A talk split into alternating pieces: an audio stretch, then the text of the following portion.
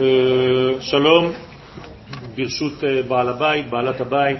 Euh, Le cours aujourd'hui, Bezat Hashem, sera donné à la mémoire de mon papa, dont l'année c'est demain soir.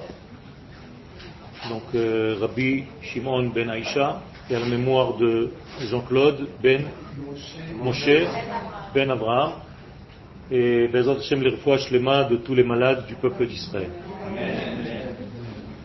Nous sommes dans une période qui est appelée par nos sages Bein Hameitzarim. Traduction entre les étroitesses. Qui dit entre les étroitesses sous-entend qu'il existe deux étroitesses, l'une qui commence cette période, qui débute cette période, et l'autre qui termine cette période. Et entre ces étroitesses, nous avons trois semaines que la Mishnah donc nomme Ben HaMetzarim. Le mot Metzarim nous rappelle Mitzrayim.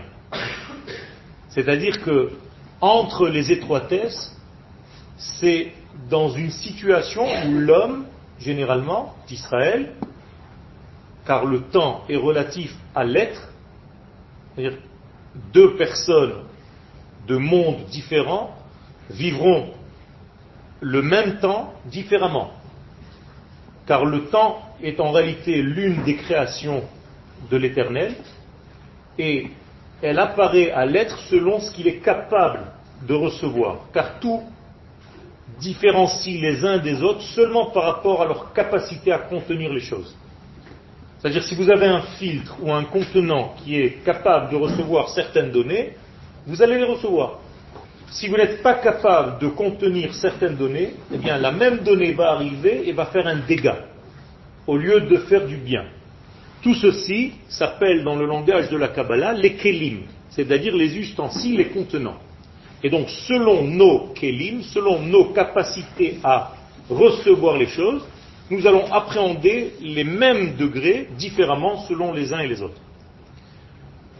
Quand je parle de Metzarim, donc, je parle de Mitzrayim. Mitzrayim, c'est la même racine. Or, le mot Mitzrayim, vous connaissez aujourd'hui, dans un hébreu un petit peu plus moderne, le mot Tsarot. Tsarot qui veut dire les soucis. soucis. Le mot Tsarot vient du mot Tsar, qui veut dire étroit. Mais si quelque chose est Tsarot, il y a aussi l'inverse. Car en hébreu, étant donné que cette langue est une langue divine, toute chose contient dans la même lettre, dans les mêmes lettres, les mêmes forces inversement. C'est-à-dire que, par exemple, Sarot peut se transformer au Ratsot, celle qui court. Pourquoi? Mais Tout simplement parce que Sarot, les soucis, freinent, paralysent la personne. Alors que Ratsot font courir la personne. Vous voyez que ce sont les mêmes lettres. Quand quelqu'un est libéré de ses soucis, il court. Lorsque quelqu'un est dans son souci, il est paralysé. Il ne peut plus bouger. Et donc nous devons savoir comment appréhender ces trois semaines, qui sont donc Bein Metzarim, en transformant le tsar, ça c'est pas par hasard qu'il s'appelait le tsar de Russie, parce qu'il était l'étroitesse, il emprisonnait, il étouffait les êtres en race, celui qui fait courir. Et donc le mot rotse, je veux, ce sont les mêmes racines que le mot la route. Donc l'irtsot, vouloir, c'est la route, courir.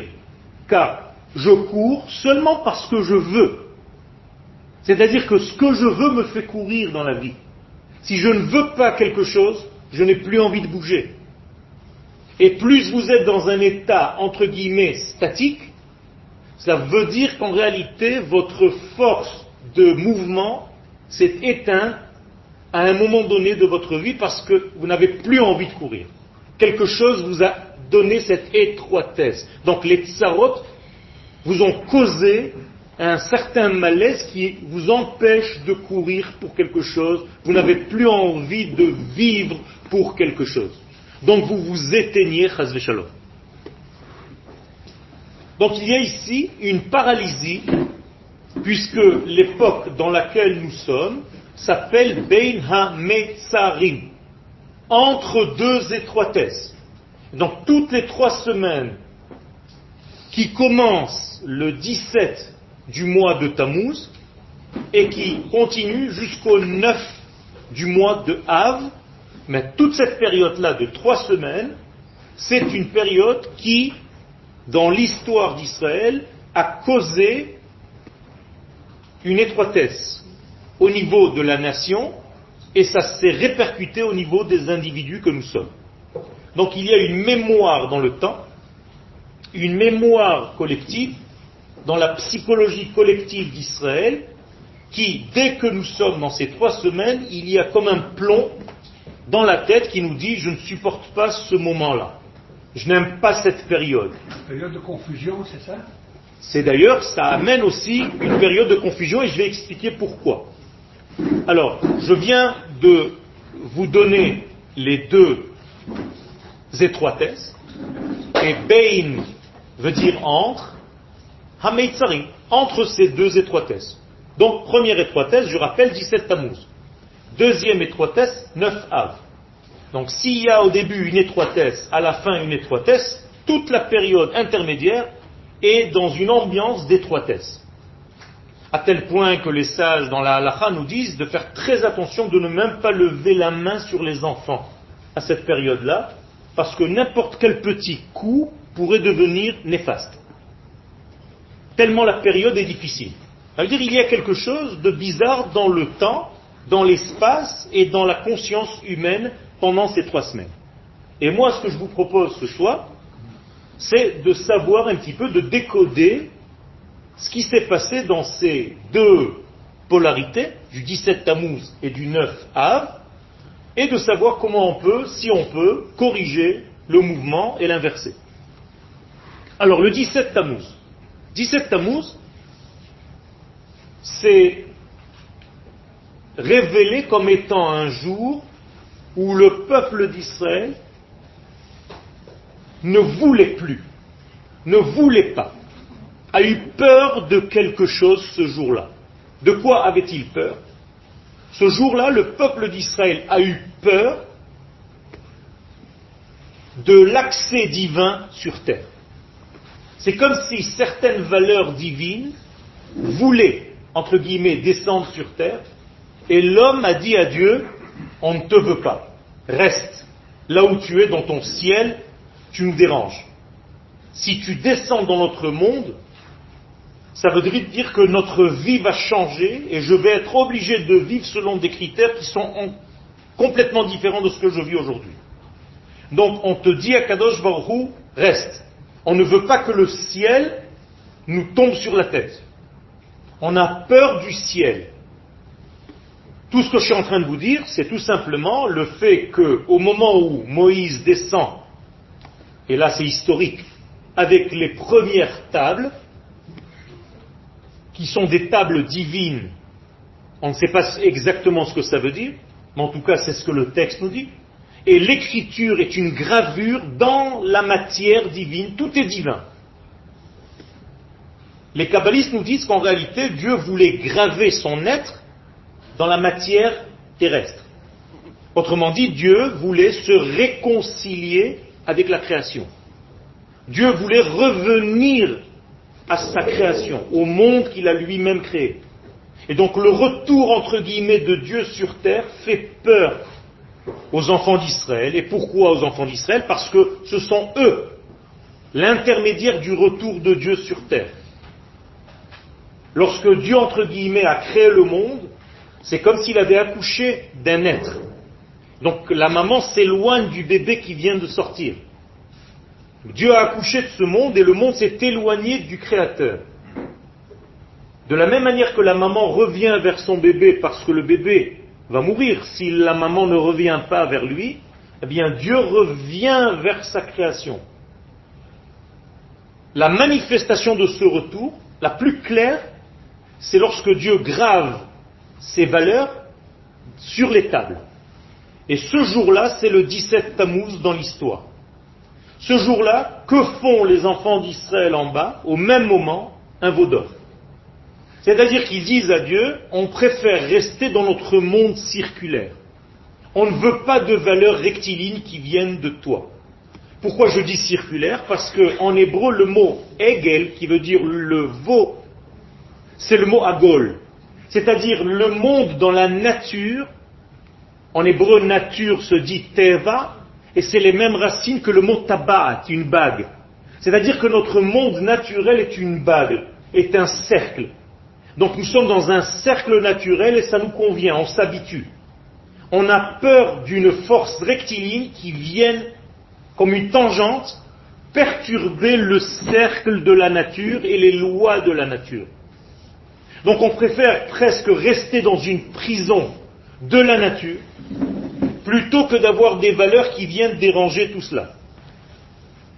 Que se passe-t-il? Notre ustensile, donc, est incapable à ce moment-là de recevoir cette parole divine, et l'ustensile se brise, sous la forme de la brisure des tables.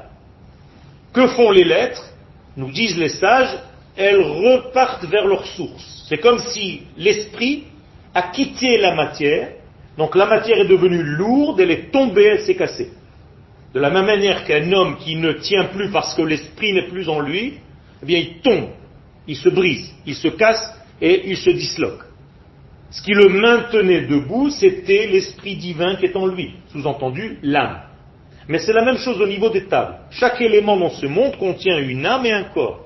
Au moment où le corps n'est plus capable d'être reçu, eh bien l'âme le quitte et le corps devient lourd et il tombe et il se brise. Donc en réalité, il s'agit ici d'un symptôme. Je reviens, c'est le 17 Tammuz. On a dépassé, on a jeûné la semaine dernière. Ça devait être Shabbat. Et donc ça a été reporté à dimanche, peu importe. Mais ce jour-là, il faut savoir pourquoi nous avons jeûné. Eh bien, la racine de ce jeûne, c'est un symptôme en réalité de l'incapacité ou de la difficulté de l'homme, en l'occurrence de l'homme d'Israël, de contenir et de supporter l'intervention divine dans sa vie, dans notre monde. Dans ce cas, parce que le Dans ce cas. le règle était déjà fait. Alors ils avaient mauvaise conscience, c'est pour ça qu'ils n'ont pas. Ça, c'est ce que la Torah nous dit. Ce n'est pas au niveau historique. Là, il y a une règle qu'il faut savoir. Tout ce que la Torah écrit est une prophétie pour toutes les générations. Autrement dit, si je lis un texte dans la Torah, ça m'incombe aujourd'hui. C'est comme si aujourd'hui j'ai refait le veau d'or. Si je ne suis pas capable encore, moi, aujourd'hui, de recevoir les tables.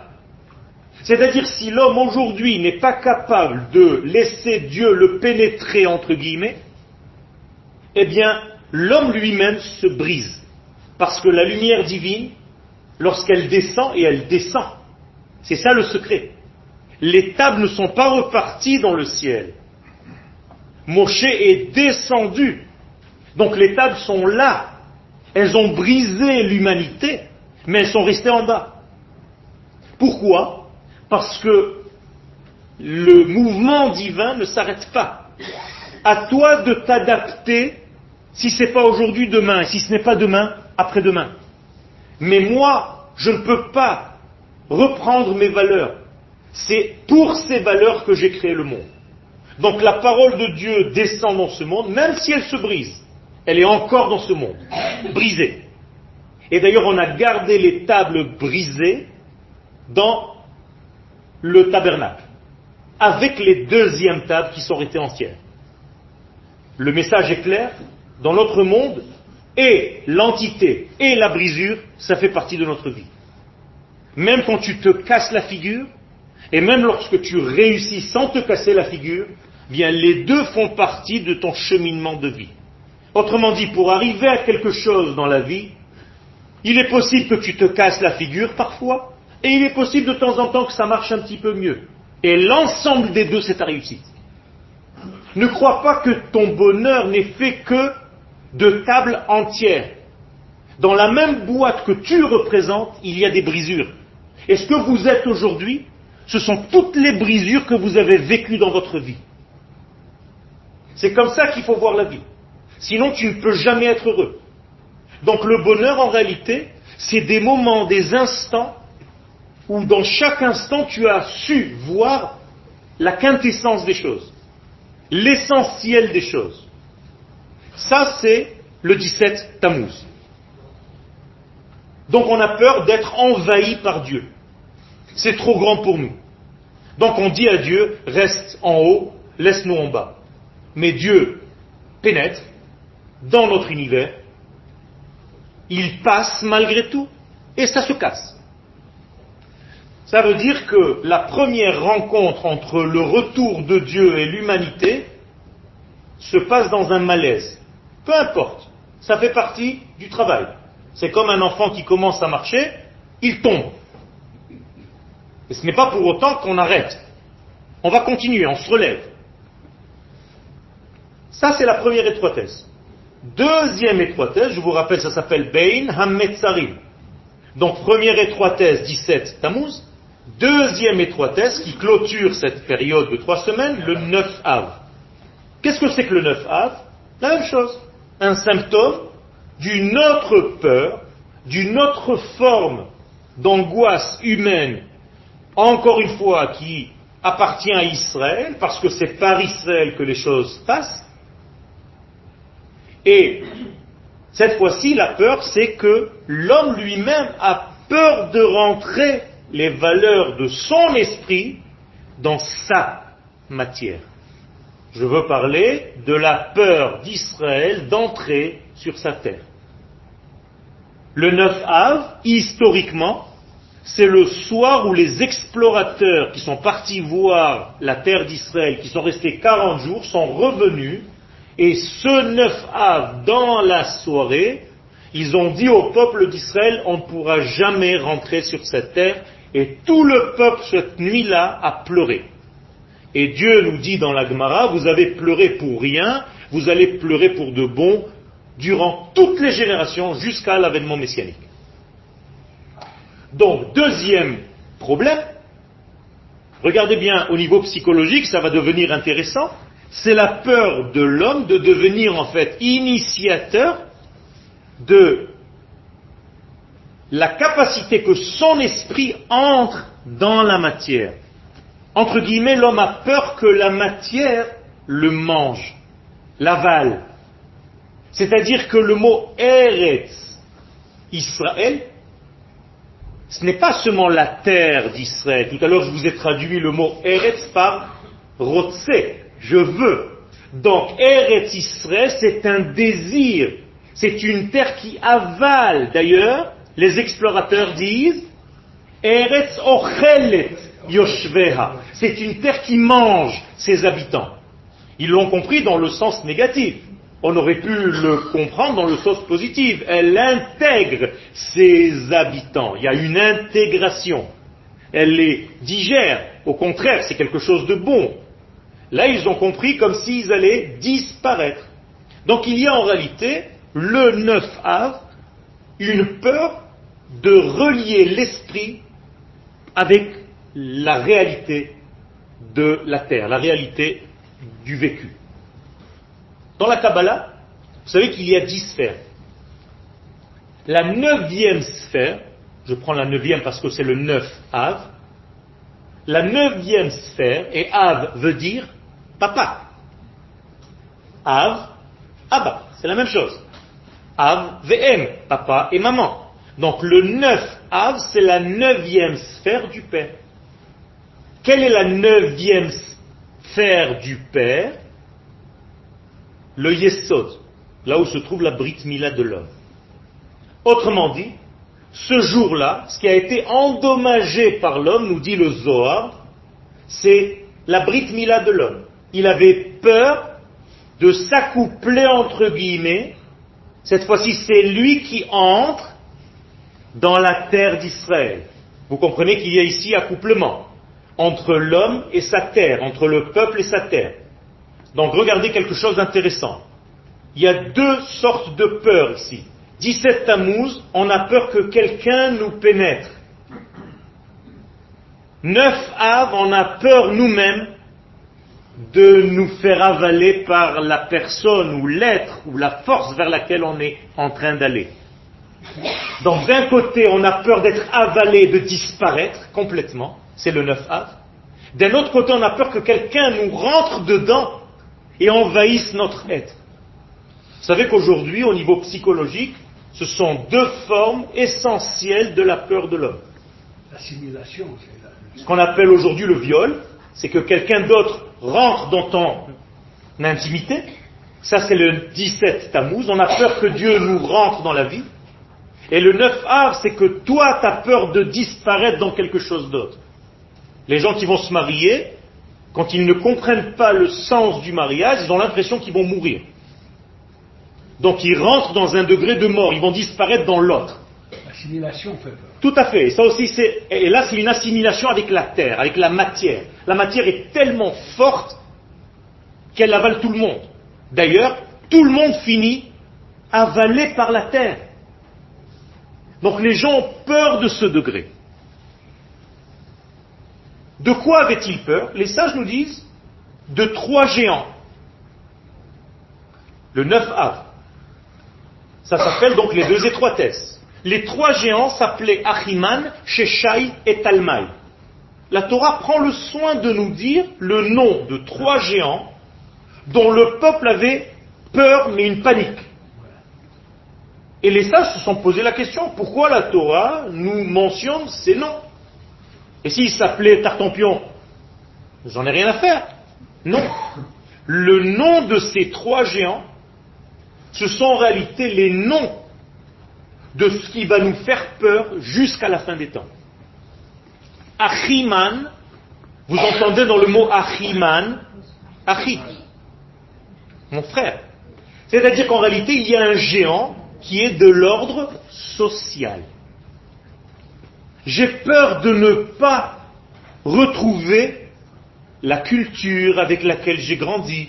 Je viens de France. C'est difficile, les gens ne sont pas polis en Israël. Il y a des difficultés. Ils sont un petit peu grossiers, agressifs. Ils ne te disent pas bonjour monsieur, au revoir monsieur, bonjour madame. Moi j'ai grandi dans une mentalité, je me suis habitué. J'ai peur de ce contact. Premier géant. Deuxième géant s'appelle Sheshai. Les Israéliens savent ce que c'est, mais les francophones, je suppose que non. Sheshai, ce sont en réalité les vêtements de l'armée. Big Day, des vêtements militaires. C'est-à-dire le deuxième géant est le géant de la l'armée, la sécurité. J'ai peur de ce géant quand je viens dans ce pays. Il y a un géant qui tue. Il faut aller à l'armée. Les enfants vont à l'armée. Il y a des attentats. Il y a des problèmes de sécurité. Il faut se défendre. Aujourd'hui, c'est devenu mondial. Mais lorsqu'Israël avertit le monde, personne n'écoute. Et ceux qui ont peur de venir ici, les juifs de l'époque et les juifs d'aujourd'hui, eh bien, ils ont toujours peur de ces trois géants. De l'un, du deuxième, du troisième ou des trois ensemble. Le troisième géant s'appelle Talmai. Là aussi, les francophones ne savent pas trop ce que ça veut dire, mais en hébreu, le mot tlamim veut dire des sillons de terre. Or, les sillons de terre, c'est l'agriculture, donc l'économie. Donc, la troisième peur du juif qui veut monter en Israël mais qui a peur, c'est la parnassa. Comment est-ce qu'on va vivre? Qu'est-ce qu'ils vont nous donner à manger Moi, à Paris, je savais ce que je gagnais. Je sais ce qui se passe là-bas. Mais là-bas, il y a un géant dans ce pays. Ils sont trop forts pour moi. En France, c'est facile. Aux États-Unis, c'est facile. Mais là-bas, il y a trois géants. Déjà qui nous prennent nos enfants pour l'armée. Déjà qu'il y a des difficultés au niveau de la mentalité. J'arrive même pas à parler. Vient le troisième Z, comme on dit en français, de demain. Le troisième géant, le géant de quoi? De l'économie. Achiman, Sheshai et Talmai. Regardez la beauté de la Torah qui est actuelle. Je vous l'ai dit tout à l'heure. La prophétie nous dit que si la Torah nous donne une indication, prends-la au sérieux. Elle est valable pour toutes les générations. Jusqu'à aujourd'hui, nous avons ces trois géants. Ceux qui ont peur de l'économie israélienne, ceux qui ont peur de la sécurité en Israël et ceux qui ont peur du relatif social en Israël. On, peut résumer la chose en disant comme ça. Dans le premier cas, c'était, ils avaient mauvaise conscience parce qu'ils avaient déjà fait la règle. Alors ils ne voulaient pas, qu'on appelle la résistance au changement, parce qu'ils avaient déjà fait quelque chose de mal. Ça va mal tourner cette histoire. La deuxième cho- euh, chose, la cause est tout à fait différente. C'est un manque de mouna et un manque de bitachon asmi. C'est pour ça que j'ai dit tout à l'heure qu'il y a ici quelque chose de l'ordre de l'investissement personnel. C'est moi qui vais. La faute, la, la faiblesse venait. Tout à fait. C'est pour ça que j'ai dit tout à l'heure, la première étroitesse, donc le 17 Tammuz, c'est que je ne veux pas recevoir.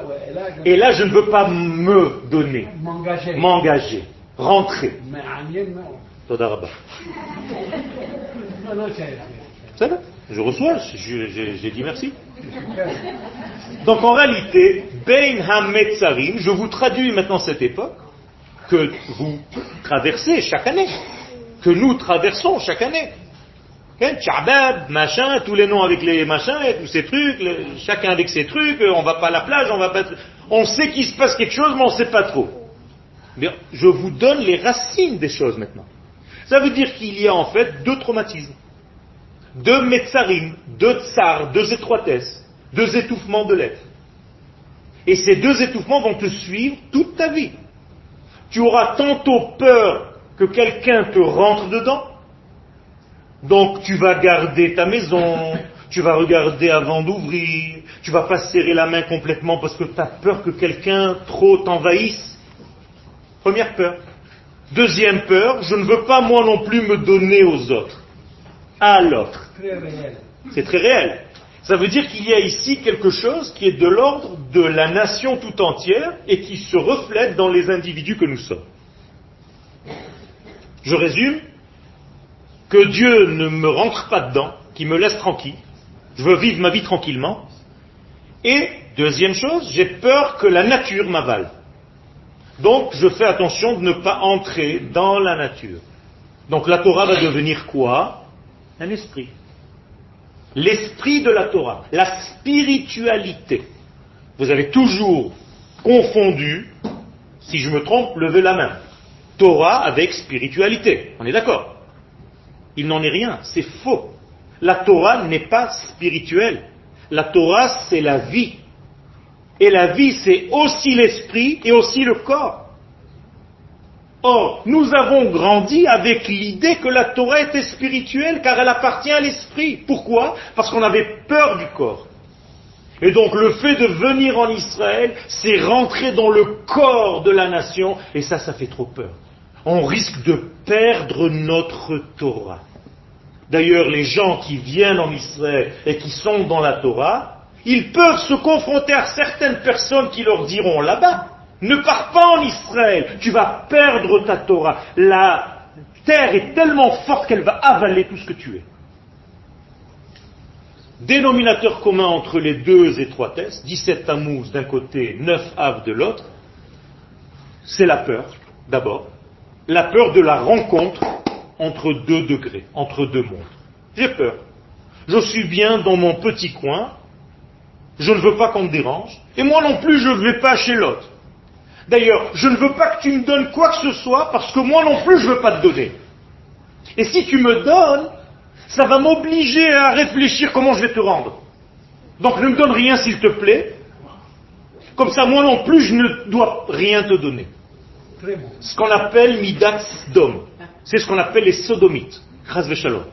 Je suis dans mon coin, tu es dans ton coin, on se rencontre jamais. Je te dois rien, tu me dois rien. C'est la peur de ne pas savoir gérer la situation. Exactement, parce que je sors de moi, ou quelqu'un d'autre entre en moi. Et donc il y a ici une difficulté de les de contenir l'autre, ou bien d'être, de se donner à l'autre. Pouvez voir ça d'une manière très simple entre hommes. Juste de la manière dont un homme me serre la main, je peux savoir où il en est. Parfois, il me donne un huitième de sa main, juste le bout des doigts. C'est-à-dire, ne me prends pas la main, j'ai peur. Ou bien l'autre, vraiment, il te donne la main, tu sens qu'il te donne la main. Et tu peux savoir en réalité l'état de l'homme, ça peut changer. Mais au moment où il t'a donné la main, au moment où il t'a dit bonjour, au moment où il t'a retrouvé, tu vois tout de suite la peur ou pas. C'est une question d'habitude et de savoir voir entre les lignes.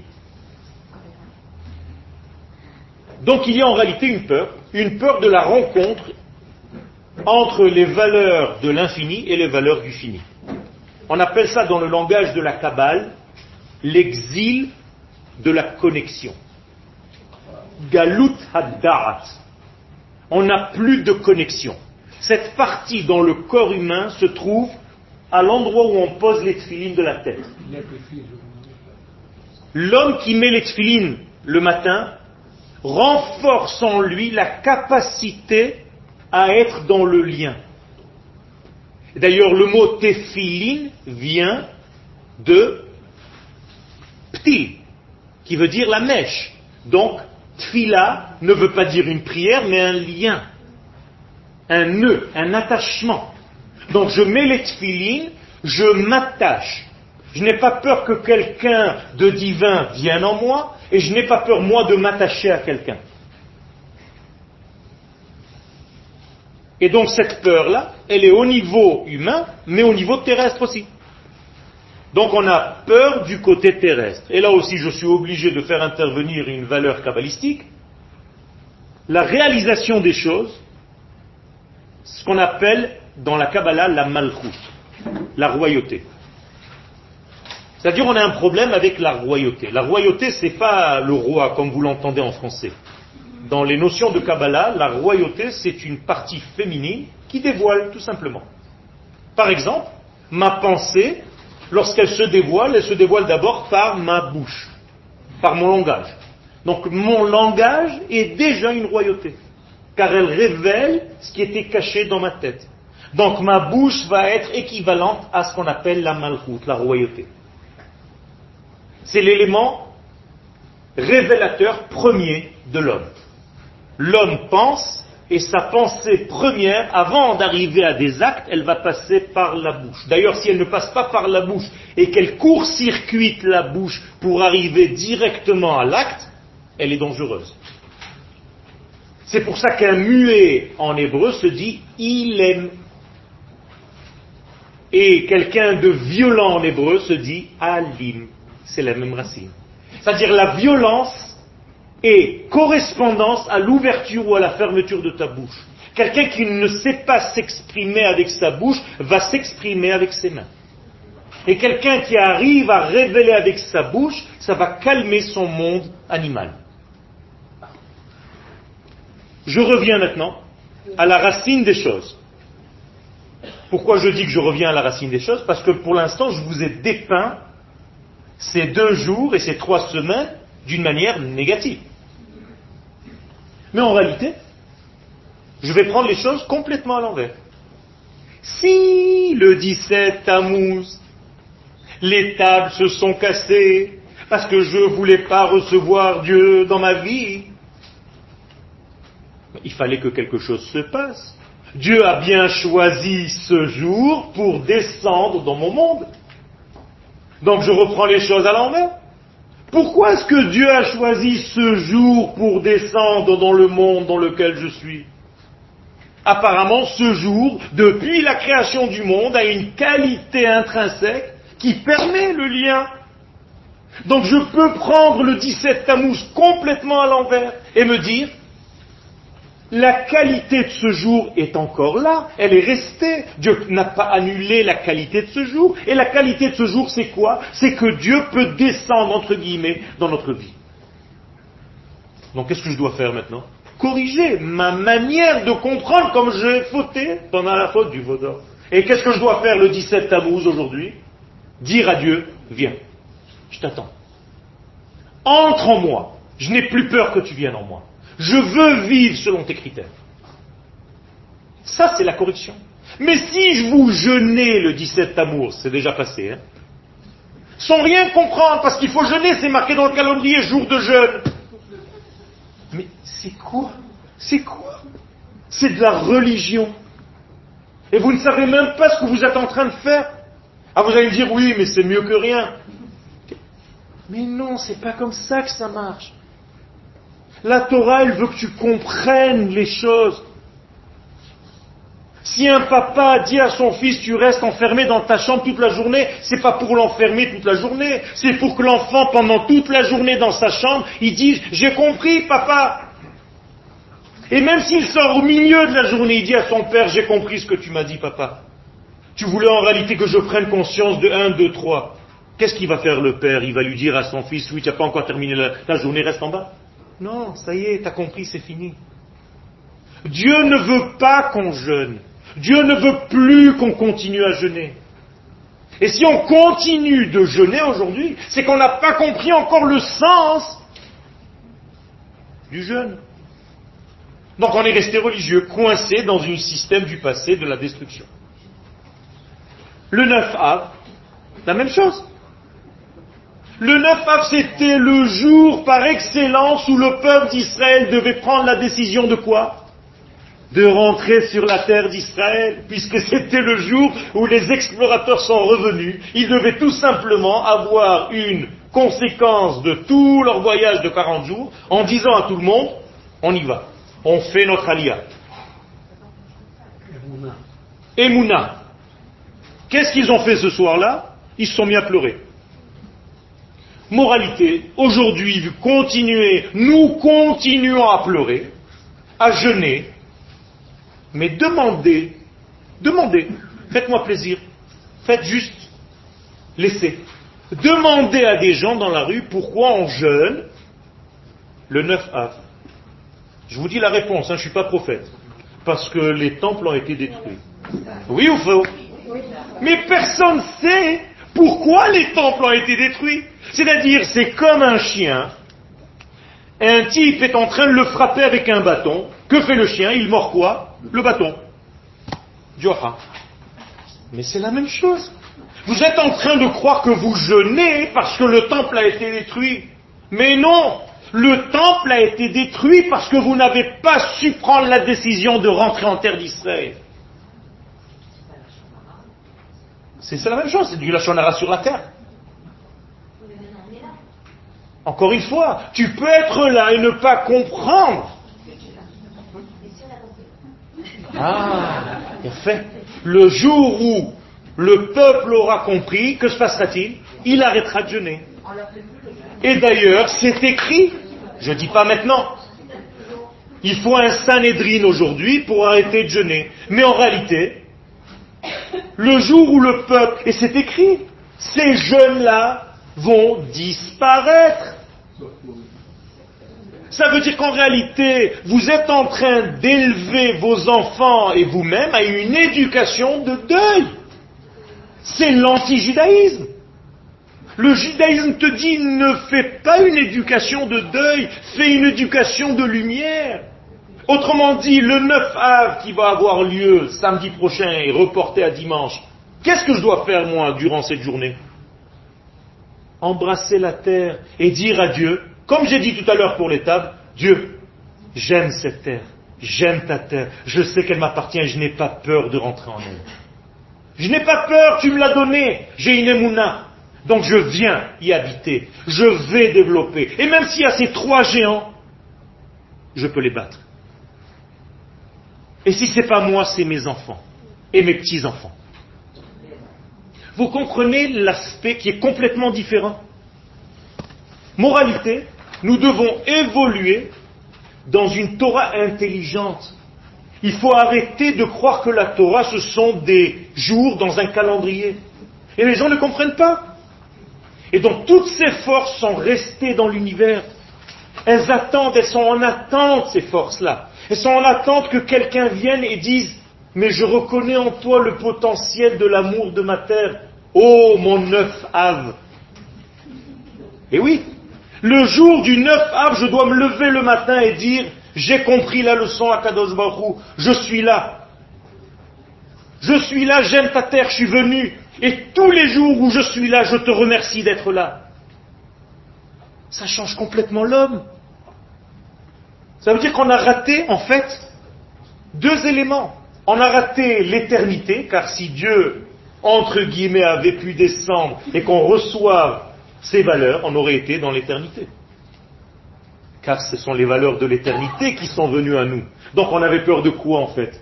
De l'éternité. Et deuxième peur, on avait peur de la terre. La terre d'Israël fait peur à beaucoup de gens.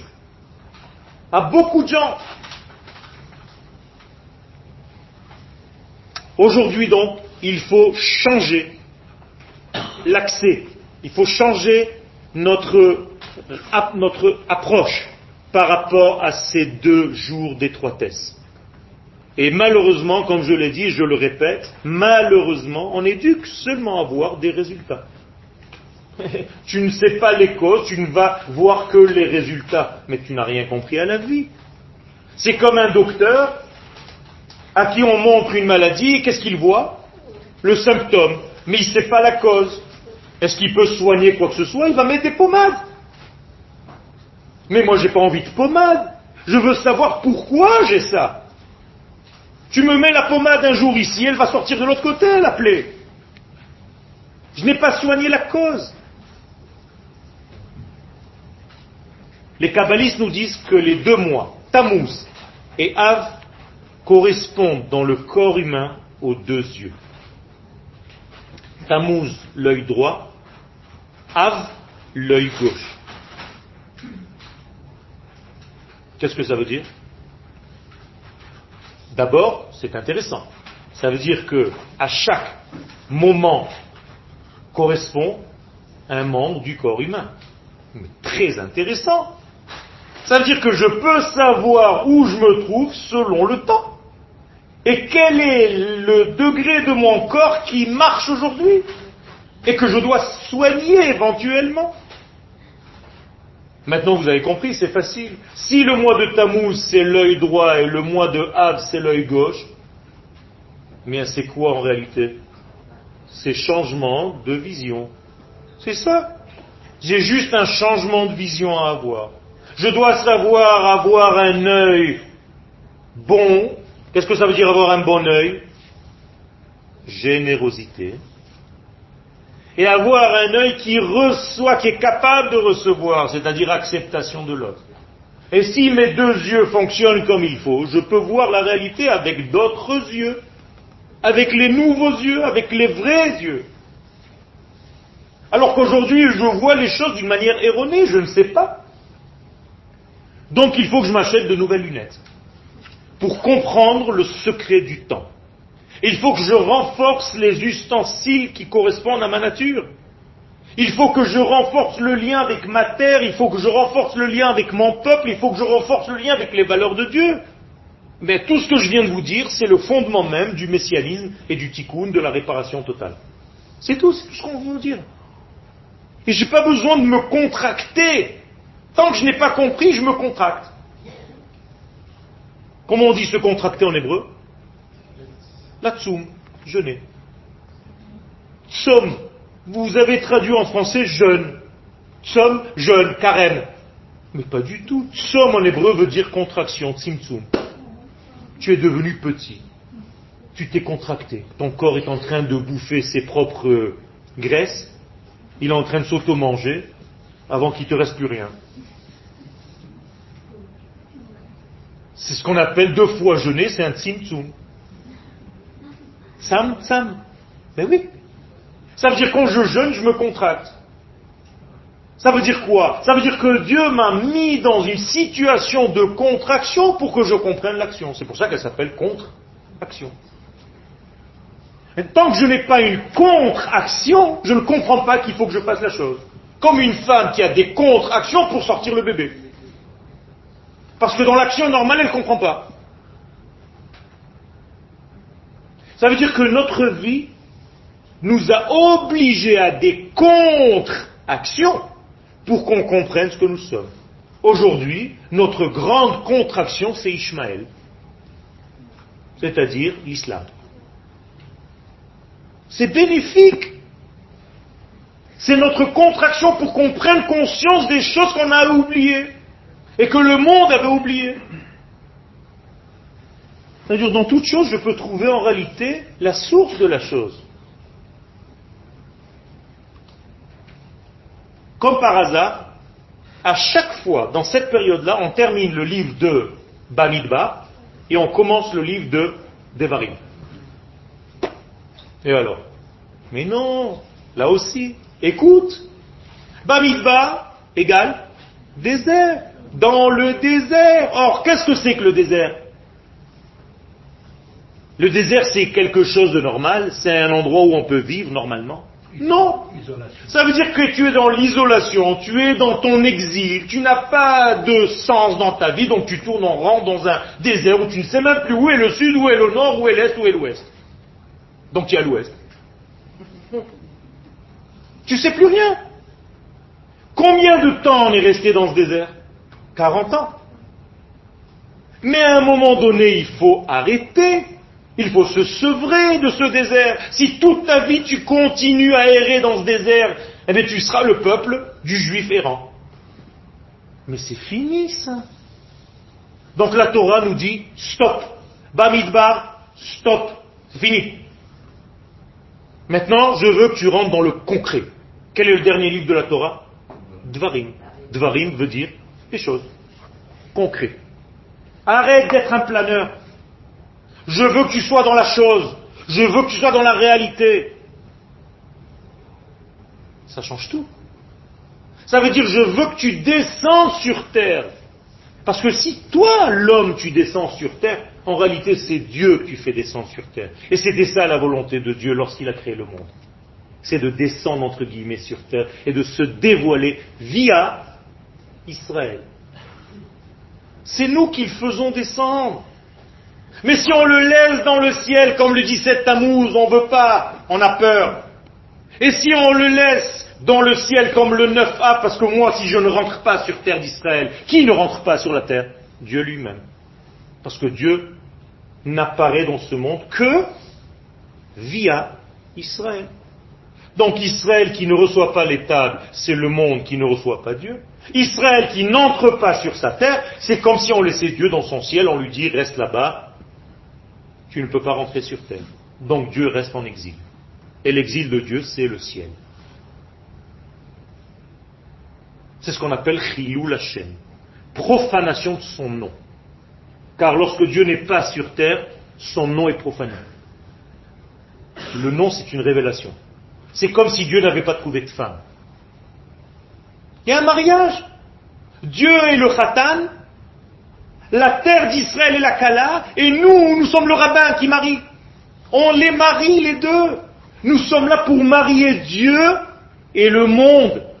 Et si nous ne faisons pas notre rôle de mariage, si on n'explique pas la la kala et au khatan, si on ne fait pas l'intermédiaire, si on ne fait pas le point de colle, de contact, eh bien, chas shalom, Dieu reste dans son ciel, la terre reste dans sa terre, et c'est une catastrophe pour la terre. Parce que la terre ne peut pas vivre sans la présence divine. Et c'est pour ça que la Malchut, cette royauté s'appelle Shem. Baruch Shem Kevod Malchuto. Je termine. L'accès sur la terre d'Israël, en terre d'Israël, je vous l'ai dit tout à l'heure, c'est Bamidbar Dvarim. Mais dans les deux cas, qu'est-ce que j'entends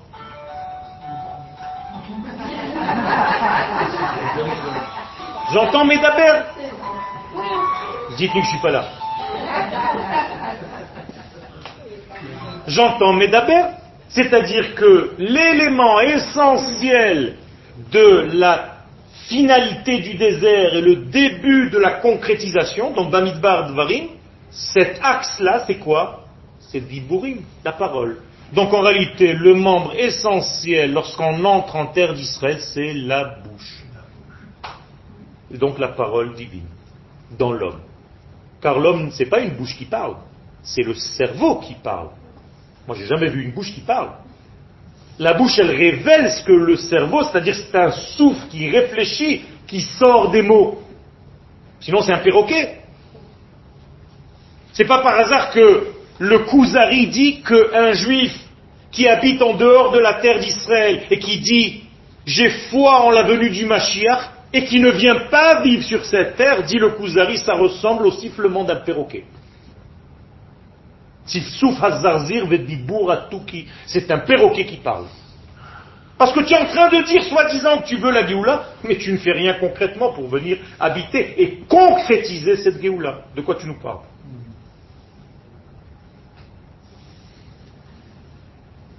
Donc, qu'est-ce que c'est que la parole humaine? Qu'est-ce qu'elle devrait être? La continuité de la parole divine. C'est extraordinaire.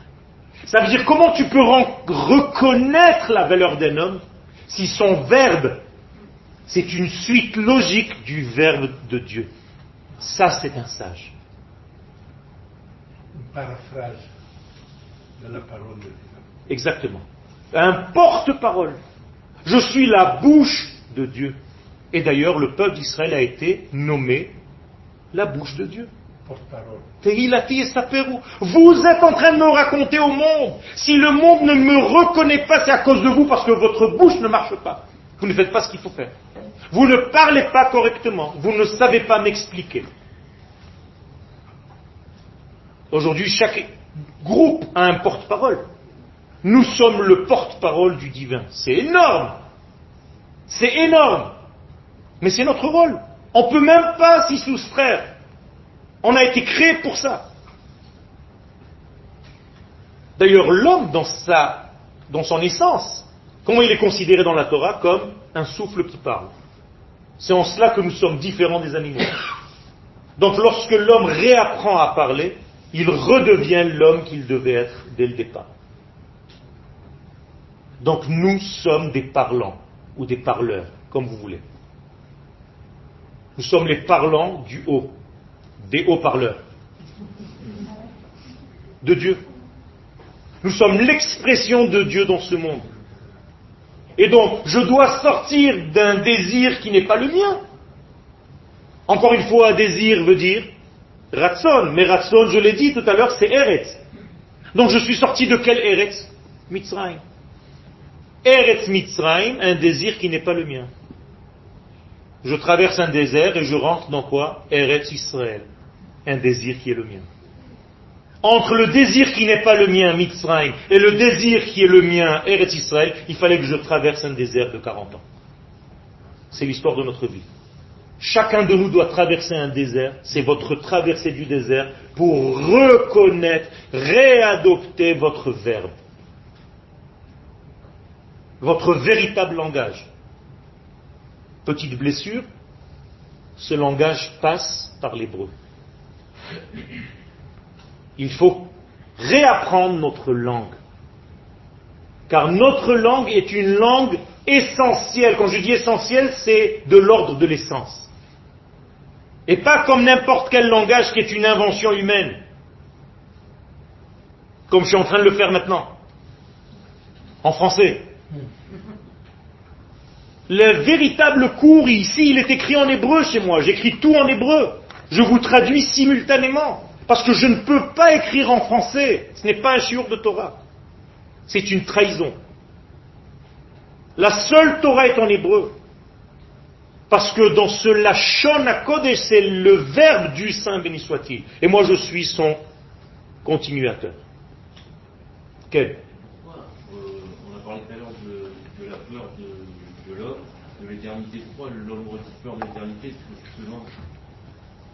parce que ça te force à changer complètement ta manière de vivre. Tu vas devoir vivre comme un Dieu sur terre, avec des valeurs dont tu ne pourras plus faire tes petits plaisirs, tes petites remises, à droite à gauche, tes petites siestes, tes petits tranquillement, tu rentres chez toi le soir, tranquille. Non, tu vas commencer à devoir tourner de ville en ville pour donner des cours, pour propager la parole de Dieu. Tu veux venir? Quand je rentre chez moi la nuit, il y a que des soulards et des rabbins. Pas en Israël. Mais c'est dur. C'est dur, il faut se lever le matin très très tôt et dormir très très tard.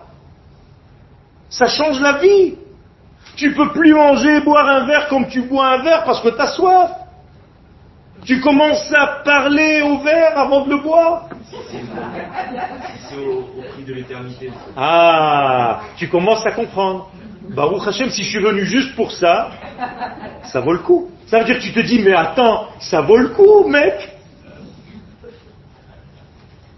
Eh oui, ça vaut le coup. C'est pour ça que je dis, il faut pas dire aux gens fais. Il faut juste leur montrer qu'en réalité, on a ici un accès à l'éternité. Et tu as raison, c'est le prix de l'éternité. Et je ne parle pas au verre.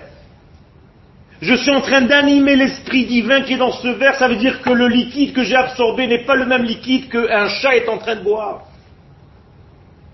C'est énorme. Ça change tout. Si, le, le 17 Tammuz, le peuple à l'époque, avait accepté la venue, Il a fait. euh, il n'y avait pas encore Israël, donc ce serait une. C'était fini. Torah. La Torah, c'est pour ça que je dis Spirituelle. Et la prochaine étape, c'était quoi? Entrer sur la terre, c'est tout. Il y a trois éléments de son monde, dans ce monde. Le temps, l'espace et la conscience humaine. La conscience humaine, Israël. Le temps, 17 Tammuz. L'entrée en Israël, le 9 av. C'est fini. On aurait terminé l'histoire. Ni guerre, ni catastrophe, ni terrorisme. Rien. Rien de tout ça. Ça veut dire c'est nous qui avons invité tous ces problèmes. Parce qu'au départ, on a eu entre guillemets une peur qui en réalité n'avait pas de sens. Mais comme on était faible et peureux et petit, c'est toujours comme ça au début. Mais quel aurait été le sens de Eh bien, on aurait fait le travail, on aurait compris le travail. C'est-à-dire, au lieu de traverser ton désert de vie en 40 ans, avec une seule prise de conscience, tu peux le faire en 11 jours. Et d'ailleurs, le temps est fait de 11 jours. Du mont Sinaï jusqu'à la terre d'Israël, c'est 11 jours. Ça veut dire qu'en réalité, on peut tout raccourcir. Combien de temps ça prend pour faire tchouva? Un instant. Un instant. Juste, je prends conscience, c'est fini. Quelqu'un peut être assis maintenant ici et dire, ça y est, c'est fini, j'ai compris. Ça, c'est autre chose. Ça, c'est autre chose. Dieu, il sait toujours tout. Mais toi, tu ne sais pas. Non, c'est pas sadique, c'est tzaddik. Mais c'est pas besoin. Akadosh Baruch Hu, c'est pas pour lui que tu fais ni les prières, ni ton birkat Amazon, ni tes néros de Shabbat, ni ta perruque ou ta kippa ou je ne sais quoi. C'est pas pour Le lui. travail n'était pas. Peut-être qu'il fallait faire le cycle du monde. c'était C'est pour ça. Veut dire quoi? Ça veut dire qu'il y a tellement de d'étincelles éparpillées et que je suis en train de les travailler, de les ramasser, mais c'est pour moi. Tu crois que Dieu a besoin que tu peignes ton linteau avec du sang pour que lorsqu'il vole comme Batman au-dessus des portes, il se dit tiens c'est un- feuge, il est de chez nous? Je le tue pas? Il n'a pas besoin de ça, Kadosh Baruch. Toi, tu as besoin de peindre ton linteau pour appartenir et prouver que tu appartiens à ce peuple. Alors, Ça, c'est différent. Ça n'aurait jamais été en 11 jours. alors. On peut après disserter au niveau de la Kabbalah. Tu as raison. Vous avez raison. Mais moi, mon rôle, c'est de faire une caricature pour vous gonfler les choses, pour vous compreniez l'essence des choses. Et c'est toute la même chose dans notre vie, c'est exactement pareil. On doit passer d'une femme qui s'appelle Léa à une femme qui s'appelle Rachel. Léa, c'est de l'esprit, Rachel, c'est du corps. Et les deux ensemble font le peuple d'Israël.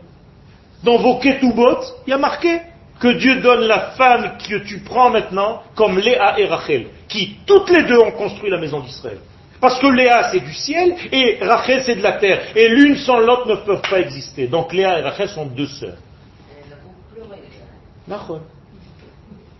Et qui se marie avec les deux? Israël. Israël doit se marier avec ses deux sœurs. Alors dans le sens premier, c'est n'importe quoi, c'est de l'inceste. Mais dans le sens profond de la Torah, c'est-à-dire relie tout le temps l'esprit et la matière. Marie-toi tout le temps avec Léa et avec Rachel dans ta vie.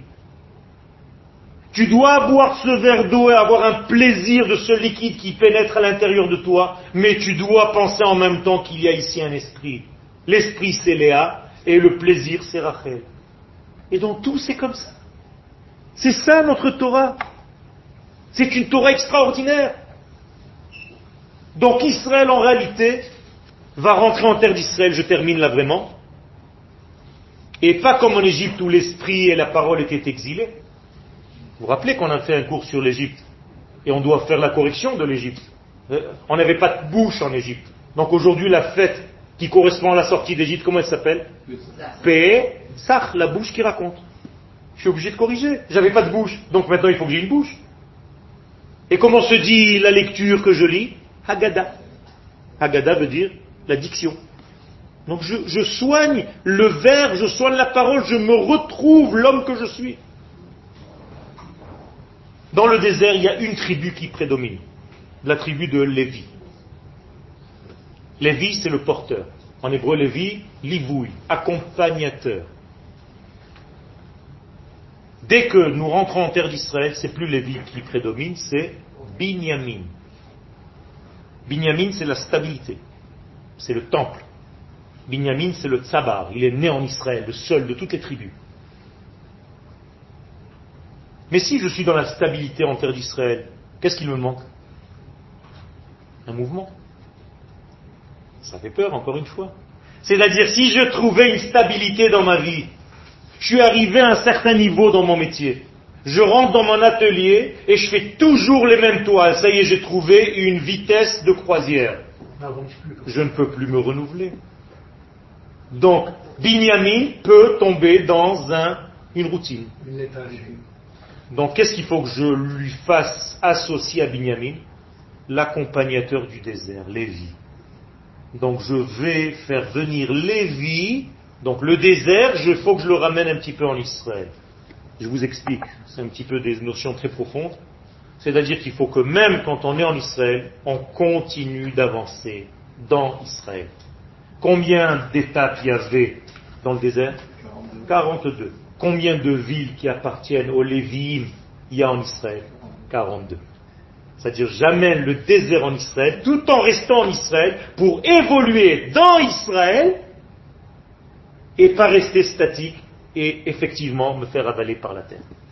Donc la Torah a pensé à tout, elle est intelligente, car il y a un esprit infini qui dirige le tout. Je l'appelle le grand Sabran, le grand arrangeur. Dieu est un grand arrangeur. Et si vous avez confiance en vous, vous avez confiance en lui. Un homme qui ne croit pas en soi ne peut pas croire en Dieu. Donc il faut que nous soyons clairs dans ce que nous faisons ici. Pourquoi vous avez fait votre alia? Pourquoi vous êtes là? Et alors vous permettez à Dieu de descendre. Et c'est ce qui est en train de se réaliser jusqu'à la fermeture totale de tout ce qui est en train de se passer dans le monde pour accéder à un nouveau monde. Nous sommes, nous y sommes. Dans quelques secondes, une nouvelle ère commence. Soyez prêts. Soyez prêts.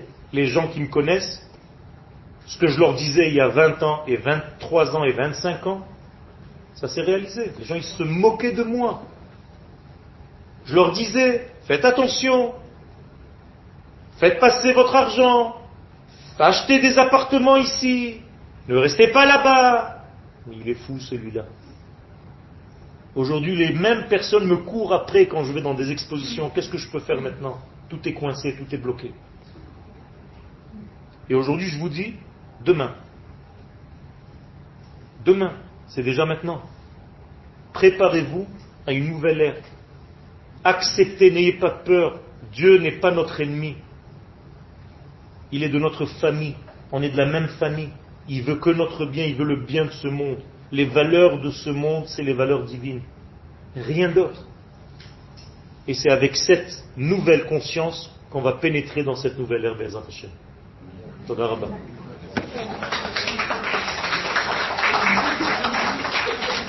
Est-ce qu'on peut voir ce qu'on a entendu? La preuve du libre arbitre. Dieu a choisi le 17 Tammuz, et quand même c'est. Tout à fait. Tout à fait. Ça veut dire que nous sommes dans un libre arbitre limité. Un libre arbitre, il travaille Exactement.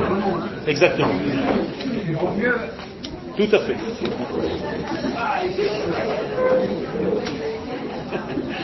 tu es différent. Là, c'est c'est pas cette tabou que vous allez avoir reçu Ok, d'après le Khida. Ben, le Khida. Quel Hein, je ne suis pas compris